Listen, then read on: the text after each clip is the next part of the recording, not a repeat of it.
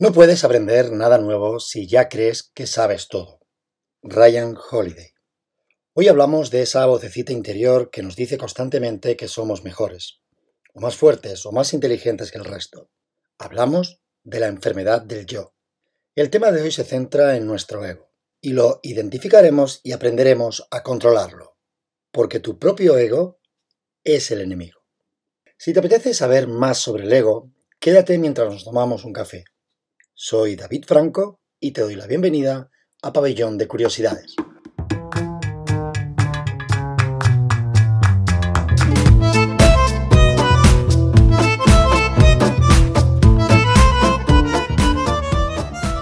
Naciste con tu auténtico ser, y el ego es justo lo contrario de tu verdadero ser. El ego no eres tú, sino el engaño creado por la sociedad para que te entretengas con esa baratija, y ni tan siquiera te plantees preguntas sobre lo verdadero.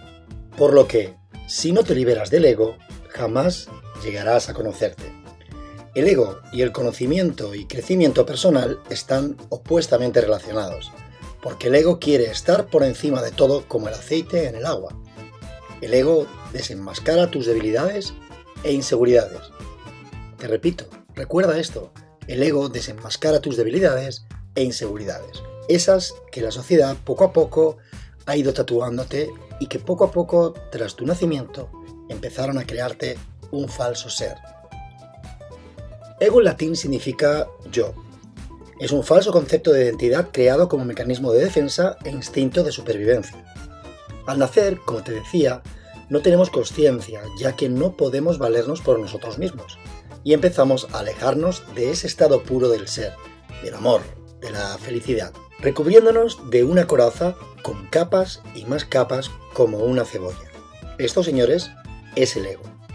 A cada capa la sociedad le atribuye una etiqueta, que nosotros, además, aceptamos como válida y real.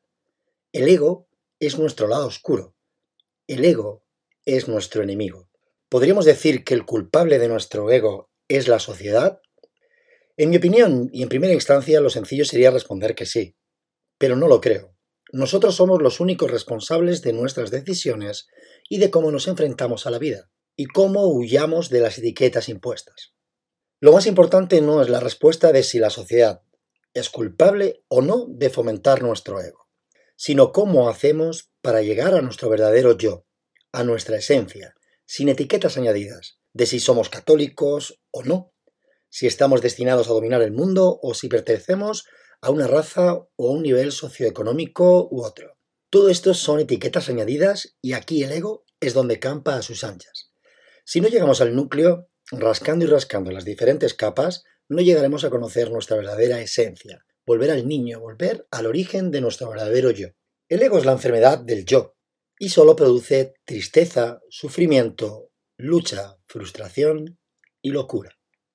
Es difícil ser humilde cuando eres tan grande como yo, estas palabras, potentes palabras, las pronunció el famosísimo boxeador Muhammad Ali. Esta frase me hace reflexionar. Es el ego inflado a su máxima potencia. El ego te hace ser el número uno a toda costa. ¿Te gustaría saber por qué nunca consigues lo que deseas? ¿O te gustaría saber por qué necesitas ganar a toda costa, aunque sea a costa de los demás? ¿O cuando consigues tener lo que quieres, eso no te hace sentir mejor? Pues desgraciadamente, seguimos hablando de lo mismo. Aquí está el ego. Podemos catalogarlo en tres vertientes. El derecho, el control y la paranoia. Estos tres estados son tres estados del ego. El derecho es cuando asumes que algo es tuyo, que te pertenece, cuando te crees que te lo has ganado porque eres el mejor en algo. Cuidado con todas esas decisiones porque aquí quien está actuando es tu ego. Esa etiqueta que generó la sociedad de que eres el mejor y por eso todo te pertenece. Esto, amigo mío, es una falacia. La fase de control es cuando todo se tiene que hacer como tú digas. Te habrá pasado alguna vez, ¿verdad? ¿Has escuchado la frase de esto se hace por mis pelotas? Ya que volviendo a la anterior, te pertenece por derecho propio. O eso crees.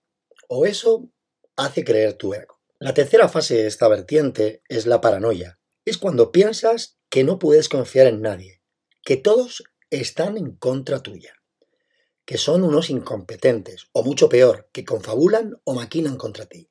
Perdona, pero no eres el puto ombligo del mundo. Métetelo en la cabeza. Si no podemos avanzar en el verdadero conocimiento de nosotros mismos, tu propio ego es el problema. Si el ego te gobierna, no puede existir crecimiento. Por lo tanto, debemos identificar tu ego y aprender a controlarlo. ¿Cómo podemos controlarlo? Pues mantente siempre como un aprendiz con la mente abierta. El mundo es cambiante y si piensas que sabes todo, tú mismo te has vencido. Conviértete en eterno estudiante. Aprender no es caro, el ego sí. No pienses que eres un genio, piensa en lo duro que será el camino para lograr tu éxito. Oír y escuchar. Callar y reflexionar para aprender a obtener tus propias experiencias. Recuerda que el obstáculo es el camino. Como dice Ryan Holiday en su libro El ego es el enemigo, la grandeza viene de principios humildes, viene de trabajo duro, significa que eres la persona menos importante de la habitación muchas veces, hasta que lo cambias con resultados. Por lo tanto, ¿cómo aprendemos a controlar el ego? Pues muy sencillo, con humildad, con humildad, con humildad. Grábatelo, otra palabra, porfa, humildad. Existe un método que se llama el método Canvas, que dice que en vez de pensar que eres mejor que los demás, trabajes para otro. Así, la otra persona te ofrecerá su conocimiento. Recuerda la frase de Holiday. Sé la persona menos importante de la habitación y aprende de los demás. Así aprenderás a controlar tu ego. Otra de las formas de identificar el ego, y seguro que has pasado por esta circunstancia muchísimas veces, al menos yo me veo reflejado en ella, es cuando alguien te critica. Cuando alguien te critica, no te critica a ti, se está degradando a él mismo. Acepta la crítica y cómetela, porque si te justificas, habla tu propio ego.